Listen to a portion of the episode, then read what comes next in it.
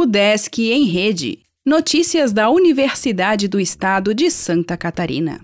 Olá, meu nome é Glênio Madruga e esta é a edição 600 do UDESC em Rede.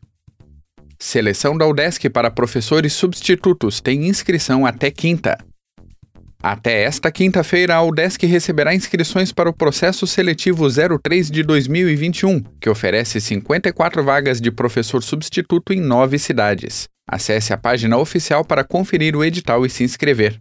As oportunidades são para período temporário em diversas áreas do conhecimento. Os salários variam conforme a titulação e o número de horas contratadas.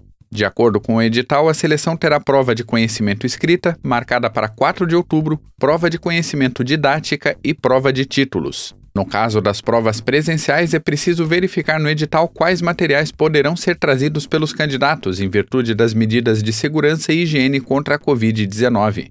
Mais informações podem ser obtidas diretamente com as direções de ensino de graduação dos centros. Os contatos telefônicos e de e-mail estão no item 3 do edital. ESAG coordena a articulação em plano sobre governo aberto. Liderada pela CGE, iniciativa estadual tem apoio da UDESC no compromisso de controle social municipal. Empreendedorismo universitário inovador terá 9,5 milhões de reais. Lançamento de programa da FAPESC contou com a presença do reitor da UDESC, professor Dilmar Bareta. Capacitação do Inova UDESC destaca o uso de dados sobre patentes. Diretor que atua na área de propriedade intelectual dará palestra no dia 28. A inscrição continua aberta.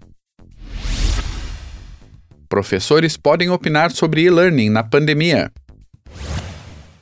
Educação inovadora é tema de palestra da UDESC Laguna. Disciplinas de Balneário Camboriú terão modo presencial. Podcast Intercâmbio fala com egresso que fará mestrado em Londres. Education USA abre prazo para cursos de pós-graduação. Palestra do curso de Química aborda têxteis sustentáveis. O Desk em Rede é uma iniciativa da Secretaria de Comunicação da Universidade, com produção e edição de Glênio Madruga. O podcast vai ao ar de segunda a sexta-feira, às 11 horas da manhã.